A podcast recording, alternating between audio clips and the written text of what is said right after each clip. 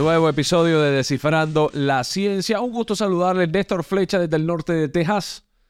Y Alexis Orengo desde el área de la Florida Central. Néstor, qué temazo el de hoy. Un tema que muchos realmente como que les pone un poquito nerviosos cómo va adelantándose esta rama de la tecnología. Y es que ciertamente ha habido películas ¿no? que han sensacionalizado este tema y todo el mundo piensa que las máquinas van a venir y nos van a exterminar a todos. Y como siempre buscamos un experto que nos trata de explicar y que nos va a hablar de qué es esta tecnología, los beneficios, lo no tan bueno y también cuál pudiera ser el futuro. Y nos acompaña una vez más Juan Carlos Pedreira, quien es experto en tecnología. anteriormente nos habló de redes sociales y hoy nos habla de la famosa inteligencia artificial. Bienvenido, Juan Carlos. Saludos muchísimo, un placer nuevamente estar con ustedes en un tema que para mí es el tema más importante, yo me atrevería a decir, de los últimos 20 o 30 años. Mira, yo creo que la pregunta, ¿verdad, Alexis? La primera pregunta es, ¿qué es esto de la tecnología artificial? Ah, debo decir, la inteligencia artificial. Bueno, inteligencia artificial no es otra cosa que un sistema que trata de emular en la manera en que nosotros hablamos y en la manera en que nosotros aprendemos a través de lenguaje natural. Estos sistemas uno lo va alimentando con información y poco a poco el sistema va absorbiendo nueva información. Algo así como si fuera un niño que con el pasar de los años se va haciendo cada vez más sabio, con mayor conocimiento. Y eso es precisamente lo que hemos visto en los pasados meses en donde una empresa de nombre OpenAI, que es una empresa eh, que está eh, enfocada en el desarrollo de tecnología de inteligencia artificial, lanzó al mercado, no es que es algo reciente de estos meses, sino que ellos llevaban ya varios años trabajando, pero fue para el mes de noviembre en que ellos lanzaron lo que se conoce como la plataforma de chat GPT, que no es otra cosa que un sistema que está alimentado por prácticamente toda la información que se encuentra en la Internet eh, todo lo que es el sistema de Wikipedia, muchísimas fuentes de información y este sistema se está entrenando y cada, cada, eh, cada ciertos meses viene una nueva actualización. Lanzaron lo que fue la versión 3, luego vino la 3.5, hace algunos días la 4 y lo que estamos viendo es que el, la transformación o el, o el movimiento de esta tecnología es exponencial. Si fue impresionante la 3, la 4 es aún más impresionante y la versión 5 ya están trabajando en ella. En el día que estamos grabando este podcast, eh, Elon Musk y otras figuras importantes del mundo de la tecnología publicaron una carta en el que están pidiendo un cese a esta tecnología por un periodo de seis meses porque está ahora mismo prácticamente tomando una vida extremadamente rápida y no tenemos los controles o las salvaguardas necesarias para eh, proteger en muchísimos casos temas de desinformación, incluso mal uso de esta tecnología eh, por parte de personas, tal vez hackers o, diferentes tipos de personas que quieren hacer mal uso de todo esto. Así que es un asunto bien complejo. Obviamente la legislación no está todavía temperada a lo que está ocurriendo, porque se, señores, se mueve tan y tan rápido que prácticamente todos los días hay algo nuevo sucediendo y, me temo que esto va a estar, eh, esto va a ser el tema de los próximos años sin lugar a dudas. Juan Carlos, y, yo creo que, bueno, tal y como lo mencionas, pues ciertamente para muchas personas es de preocupación porque estamos hablando de que le estamos dando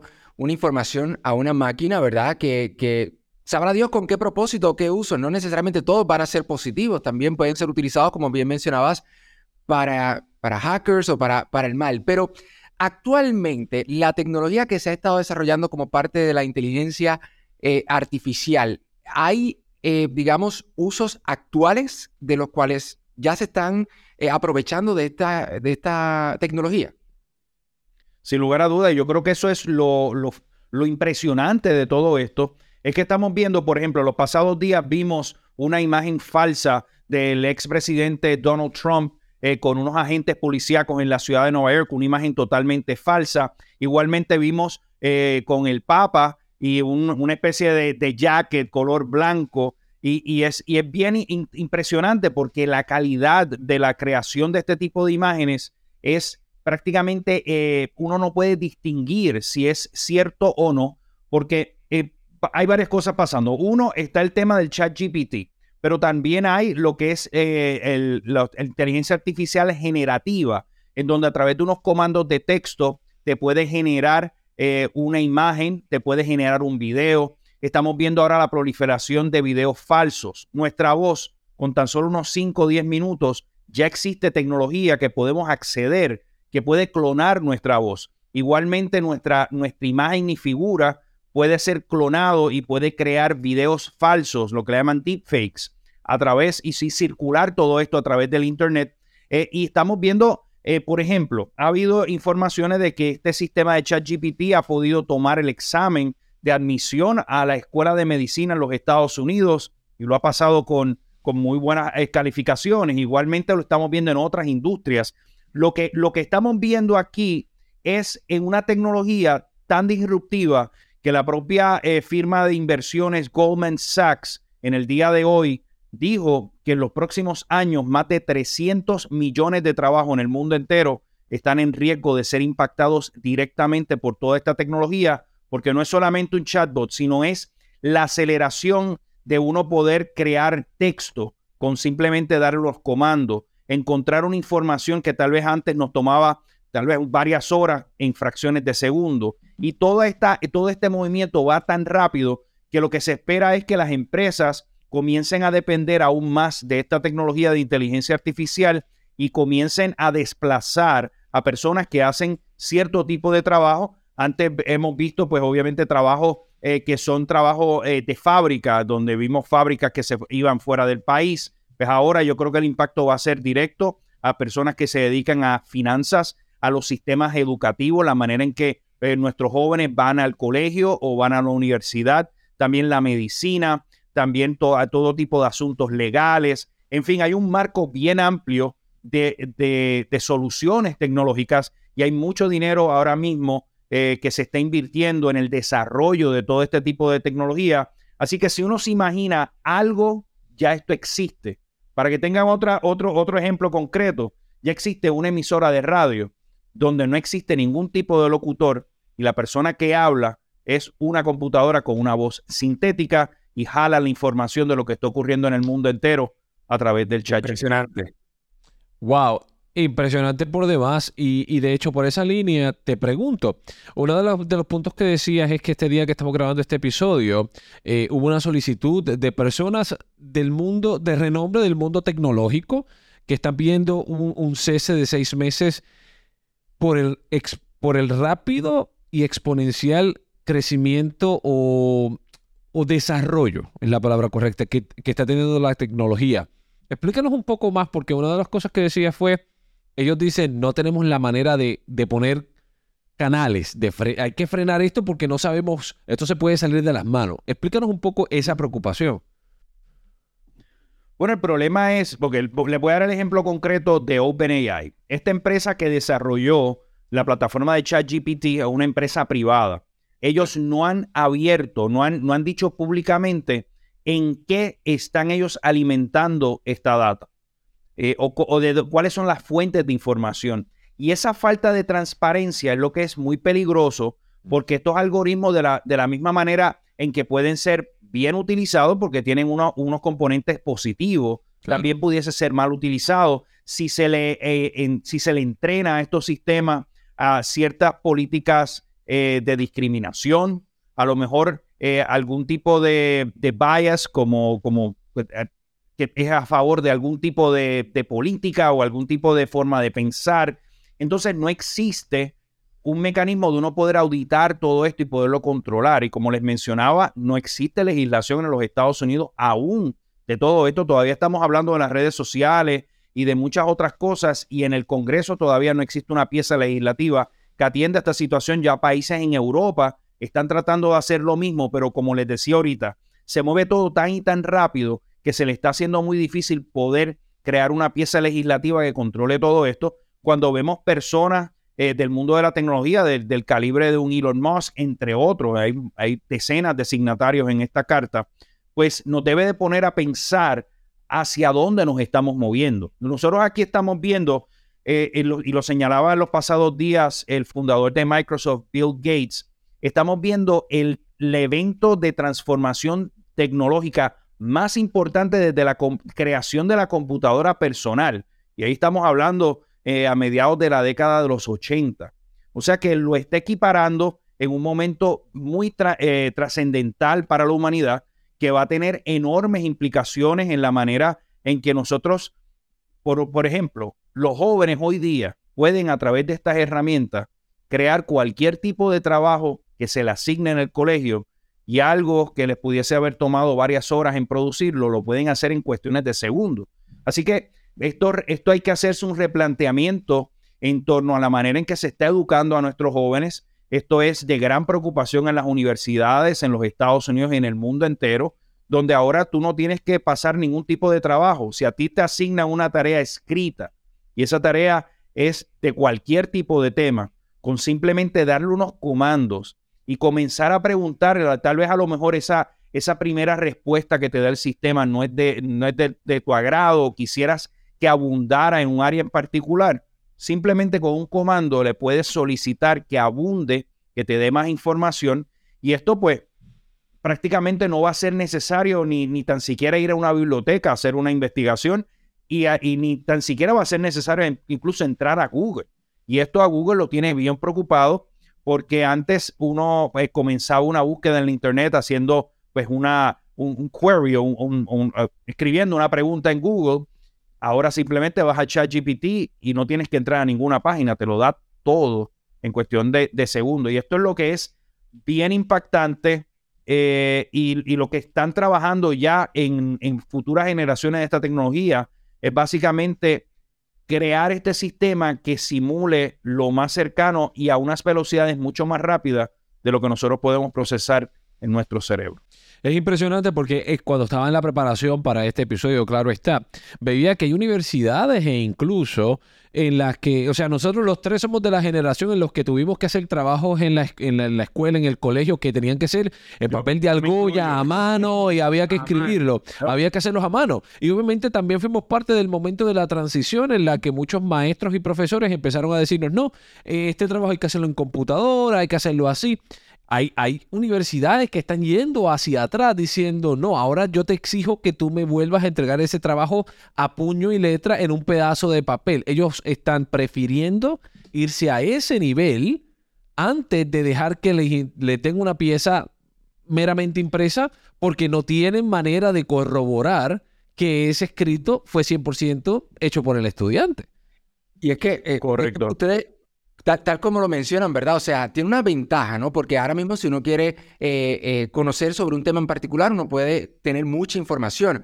Pero en términos de la educación en particular, yo creo que eso eh, básicamente pierde por completo lo que es el propósito de la educación, que es adquirir el conocimiento, porque ahora simplemente escribes unos comandos, te dan un documento donde lo que te van a dar es una calificación, pero a la hora de la verdad, el conocimiento de, de la persona posiblemente no lo va a tener de ese tema que desarrolló el, el, el, escrito. Y quiero, y quiero hacer una, una, un paréntesis dentro de esta conversación, porque estamos hablando de esta tecnología que ha ido avanzando mucho, pero muchas personas se preguntan, y, y por ejemplo, cuando nosotros los celulares nos dan recomendaciones de, de cosas, ¿eso es considerado inteligencia artificial o eso es considerado otro tipo de tecnología? Sí, eh, sin lugar a duda, eh, igual que las recomendaciones que nos dan si visitamos Amazon o si las recomendaciones que vemos en, en plataformas como Netflix, son sistemas que nosotros a través de nuestros gustos, preferencias, cada vez que le damos like a algo, cada vez que compartimos algo, estos sistemas se convierten aún mucho más inteligentes eh, y, nos conoce aún más. Así que ya eso está. Algo bien interesante que va a estar ocurriendo y es esta, esta este grupo de OpenAI de ChatGPT abrieron sus sistemas para permitir otras aplicaciones que se puedan conectar. Me explico. En plataformas y ya, ya estas son empresas que están hablando con ellos y están eh, integrando esta tecnología del ChatGPT, lo que es Instacart, lo que es Expedia y lo que es OpenTable, que es la plataforma de reserva de restaurantes. Estos sistemas van a permitir, en vez de uno tener que ir a un lugar en particular o un, un nombre de un restaurante en particular, simplemente con unos comandos. Yo quiero hoy cenar en un lugar muy romántico que esté a la orilla del río y voy con mi esposa y me gustaría que la comida eh, fuera tal. El sistema ya va a entender cuáles son los restaurantes que cumplen con esas cualidades y te lo va a recomendar de la misma manera en que uno viaja. Uno va a decir, bueno, tengo 36 horas para estar en la ciudad de Nueva York, recomiéndame restaurantes mexicanos de primer orden y tengo, me gustaría visitar cuatro lugares en particular que sean de alto interés. El sistema también te va a hacer ese, esa personalización a gran escala. Así que va a ser bien interesante ver cómo estas plataformas poco a poco se conectan y las compañías también van a comenzar a integrar dentro de sus procesos de trabajo esta tecnología. Me voy, me voy más allá y ahora que menciono lugares de trabajo, ya empresas como Microsoft va, eh, anunció que en los próximos meses va a estar integrando toda esta tecnología en su lo que le llaman el Office Suite, lo que es Microsoft Word, eh, Excel y PowerPoint. Igualmente lo anunció Google. ¿Qué, ¿Qué, va a significar esto? Bueno, si tienes que escribir un trabajo, utilizas la plataforma de Microsoft Word, simplemente le das unas palabras claves o de que tú quieres que eh, te escriba el trabajo y el sistema te va a sugerir el texto que vas a escribir. Así que tenemos a Microsoft, tenemos a Google, que son los dos gigantes de la tecnología integrando todo esto. De más está decir que, que todo esto cambió, pero para siempre. O sea, no hay, no hay una sola industria que no tenga algún tipo de impacto directo con todo este tipo de tecnología. Muchas veces, eh, pues, si uno no se adentra en este mundo y empieza a ver soluciones, yo que estoy en el mundo de la tecnología, todos los días estoy viendo una aplicación nueva que atiende un asunto en particular. Les voy a dar un ejemplo que ayer me quedé sorprendido. Es una plataforma para las personas que necesitan fotografías de modelos, eh, lo que le llaman fashion shots o imágenes de, de moda, simplemente le das unos comandos y el sistema te genera esa foto con una persona totalmente virtual, totalmente que no es real. Eh, y, y, eso es lo, lo fascinante al mismo tiempo preocupante. ¿Por qué? Porque van a haber industrias completas en donde tal vez no sea necesario que hayan personas eh, nos vamos a acostumbrar a, tener, a utilizar esta tecnología para acelerar nuestro trabajo. Yo creo que algo interesante que va a salir de todo esto es que personas que no tengan la preparación académica van a poder competir con personas que sí tienen la preparación académica porque van a tener estos, yo le llamo superpoderes, van a tener estos superpoderes que van a poder eh, manejar. Así que los, jóvenes y hasta los adultos que se adentren en este mundo y aprendan todo esto, pues van a ser, eh, posiblemente van a poder lograr unas cosas mucho más rápido que el resto de la población y ahí es que se va a poner todo esto eh, bien, pero que bien interesante. Entonces, y, eso me tiene que llevar a la, pregunta, ¿no? del, del, futuro de todo esto, porque sí sabemos que es como todo. Todo tiene un lado positivo, todo tiene un lado, un lado ciertamente negativo. Eso, eso está presente en todas las tecnologías. Y de primera mano, a mí, por ejemplo, me, me, puede preocupar, por ejemplo, cuando yo visito un médico, yo confío en el que ese médico tuvo un proceso riguroso de entrenamiento, preparación para llegar a donde está. Si ahora hablamos de generaciones más jóvenes que a lo mejor no van a tener que necesariamente, van a seguir pasando por el mismo proceso, pero ahora hay muchos shortcuts que se pueden tomar. Entonces yo como, como, como paciente, entonces yo voy a decir, espérate, pero entonces, ¿quién me garantiza a mí que este doctor verdaderamente sabe lo que está haciendo? Porque yo no tengo manera de probar que esta persona fue una persona que, que realmente pasó todo, todo el, eh, el trabajo. Entonces eso me lleva a preguntarte, ¿cuál es el, o sea, el futuro de esta tecnología? ¿Es un futuro alentador o esto va a ser un futuro en el que eventualmente estamos hablando de que miles o millones de personas pueden, sí, y miles y, o millones de personas van a, literalmente van a estar en industrias que van a desaparecer por completo. Porque, o sea, como bien decías el ejemplo del DJ, si, si eso es exitoso y, y, hace lo que tiene que hacer, ¿por qué una empresa se va a preocupar por tener la mano de obra humana por hacer un trabajo como ese? Lo que nosotros hacemos. Voy más allá. Ya incluso hay, hay compañías que te clonan la voz y ofrecen los servicios de una voz clonada eh, y el trabajo que a lo mejor una persona que iba a hacer la narración lo hubiese tomado eh, tres, cuatro días en hacerlo, lo hace la máquina.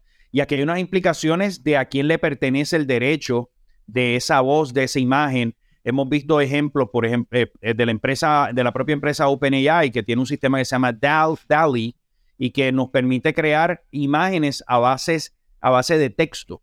Y ya hay empresas, por ejemplo, Adobe, que es la empresa más eh, importante del mundo creativo, de video y de fotografía, está tratando de integrar esta tecnología, pero la preocupación es tan grande que ellos no se atreven a lanzar un producto que potencialmente pueda desplazar a las propias personas que son sus clientes y son sus usuarios.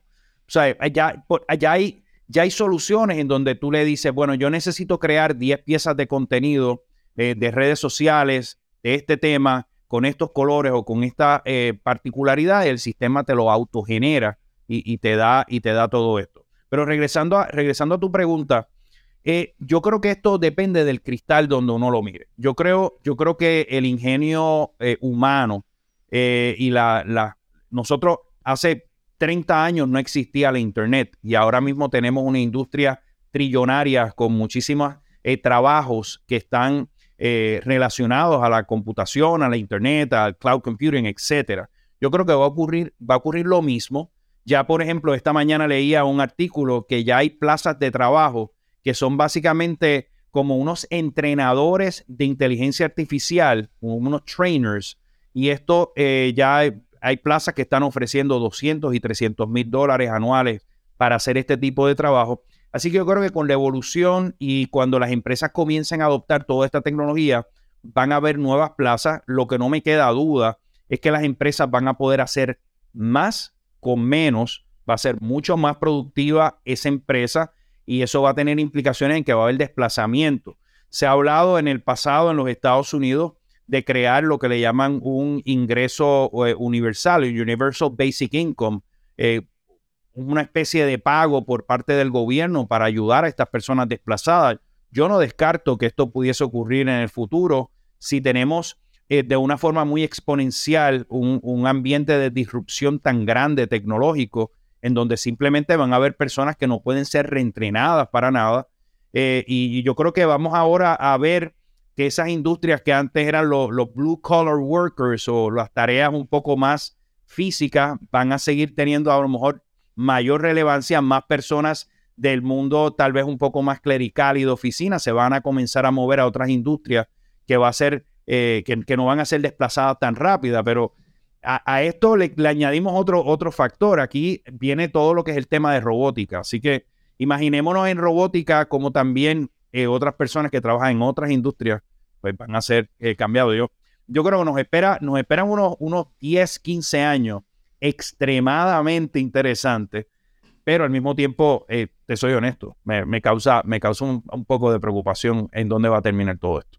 Juan Carlos, y, yo creo, mira, yo, yo, como bien mencionaba Néstor, en el proceso de preparación para este, este podcast, estuve leyendo sobre algunos beneficios desde el punto de vista, claro está, de las personas que han estado desarrollando esta tecnología y de lo que llamamos las empresas, ¿no? Por ejemplo, ellos dicen, bueno, eh, si nosotros vamos a tomar el caso del DJ, ¿no? Tenemos un DJ eh, que sea basado en inteligencia artificial, nunca se enferma, eh, no tengo que pagarle horas extras, no tengo que pagarle vacaciones, versus un empleado, ¿verdad? Un recurso humano que sí, ¿verdad? Pasa por esos procesos. Sin embargo, comienza a perder un poco lo que es esa humanidad, ¿no? Y ese tipo de, a lo mejor, interacción, no sé. Eh, eso vendría siendo uno de los grandes problemas que pudiera enfrentar esta tecnología a la hora de desarrollarse. La parte de las emociones, más que todo, te refieres, Alex. Sí, correcto. Fíjate, a lo mejor, a lo mejor las emociones va a ser un superpoder y, la, y otra cosa que no puede reemplazar estos sistemas es, la creatividad humana. O sea, todavía no estamos en un punto donde estos sistemas tienen un, grado de sofisticación, de racionamiento y de creatividad. aquí estamos viendo unos, unos modelos que hacen unas tareas muy básicas. Algo importante para señalar, el sistema ChatGPT contiene muchos errores igualmente eh, otras plataformas de inteligencia artificial, pero como cuando comenzaron las computadoras, que todo era en unas pantallas color verde y negro, luego pues llegó el sistema operativo Windows y fue evolucionando, pues yo creo que vamos a estar viendo gradualmente un mejoramiento de todo esto, pero todavía no estamos en el tema de deep thinking y deep learning, que es estos sistemas que no tienen ni que ser entrenados por nadie, simplemente van comenzando a aprender. Algunas personas piensan que vamos a llegar al momento donde haya ese asunto de singularity, donde estos sistemas eh, tomen conciencia por derecho propio y, nos reemplace. Yo, yo espero no estar vivo para ese, ese tiempo. E, eso, o sea, en, términos generales, en términos generales, el, el, lo que nos presentó hace muchos años, en los 80 y los 90, cuando nosotros éramos niños, los Jetson, que eran eh, famosos en este mundo tecnológico con robots que eran capaces de tener sentimientos, pensar, ejecutar. O sea, que eso en aquel momento era fantasioso, era toda una fantasía. Hoy no es una realidad aún, pero es posible. Seguro, están trabajando y, a esto le vamos a añadir también lo que es quantum computing, que es otra, otro, otro, otro mecanismo de computación eh, extremadamente avanzado y sofisticado. Eh, hay mucha tecnología que está ahora en laboratorios y en, y en research en las universidades y en todo este tipo de empresas, pero no nos debe sorprender que estos adelantos van a llegar más rápido y con mayor impacto porque esto, esto va exponencialmente, o sea, eh, va, va como una especie de, de, snowball o de, de bola de, hielo que va a estar creciendo y creciendo de una manera muy rápida. Mi mejor consejo es, eh, tanto jóvenes como adultos, que comiencen a ver, explorar estas herramientas, que comiencen a pensar cómo puedo integrar este tipo de tecnología en mi lugar de trabajo, cómo me puede a mí a lo mejor darme una ayuda adicional, esos superpoderes y me ayuda a ser más eficiente y que esa eficiencia me ayuda a mí a tener más tiempo para compartir, para estar en familia. Es bien interesante, yo eh, probaba en estos días una plataforma para hacer presentaciones eh, que utiliza el sistema de inteligencia artificial. Y es increíble cómo eh, antes que yo utilizaba PowerPoint, que es una popular plataforma para hacer presentaciones a través de esta tecnología me ayuda a hacer el trabajo mucho más rápido. Y yo creo que eso, ese debe ser el mensaje. Yo no creo que la prohibición absoluta, como han hecho algunas eh, escuelas, colegios, universidades, vaya a solucionar esto. Eh, esto simplemente llegó para quedarse. Hay que ver cómo lo integramos. Eh, sí, estoy un tanto a favor de Elon Musk. Creo que debe de haber una especie de tregua o, una especie de, Vamos a sentarnos a pensar hacia dónde vamos, qué queremos. O sea, queremos llegar a estos extremos, queremos nosotros mismos autorregularnos, queremos que, esperar que el gobierno entre y regule todo esto. Y, pensemos un poco, porque ciertamente la época de, Facebook, de Mark Zuckerberg, que era eh, move fast and break things, muévete rápido y rompe las cosas, yo creo que ahora no funciona nos hemos dado cuenta en los pasados años de que esta tecnología de redes sociales y de los smartphones, además de ser útil en muchas instancias, también ha sido perjudicial y dañino eh, y está causando problemas a muchas personas con temas eh, de autoestima, de salud mental, etcétera. Así que tenemos que pensar, no, eh, la tecnología no, no puede trabajar en un abstracto, creo que tiene que integrarse a, lo que tenemos actualmente y buscar la manera estoy siendo súper utópico, pero quisiera pensar de que, de que vamos, a, vamos, a, vamos a lograr hacer esto de una manera, de una manera correcta. Juan Carlos Pedreira, muchísimas gracias por tu tiempo. Rápidamente, ¿dónde te consiguen? Me consiguen en todas las redes sociales, arroba at Juan C. Pedreira. Ahí me localizan. Ciertamente, este tema de inteligencia artificial, yo he comenzado desde que en noviembre salió todo esto he comenzado a compartirlo. Estoy muy activo en, Twitter hablando de todos estos temas. Y si me siguen por ahí, pues van a, van a estar, voy a tratar de mantenerlos al día de todos estos nuevos adelantos que, que son súper importantes para todos nosotros. Gracias mil por tu tiempo. Como siempre, te agradecemos que estés con nosotros en este episodio de Descifrando la Ciencia. Muchas gracias. Gracias a ustedes. Alexis, impresionante el tema. Ciertamente algo a, estar pendiente y como siempre le decimos a la gente, nosotros vamos a regresar con un nuevo tema en Descifrando la Ciencia en una próxima ocasión. Así que hasta la próxima. Hasta la próxima.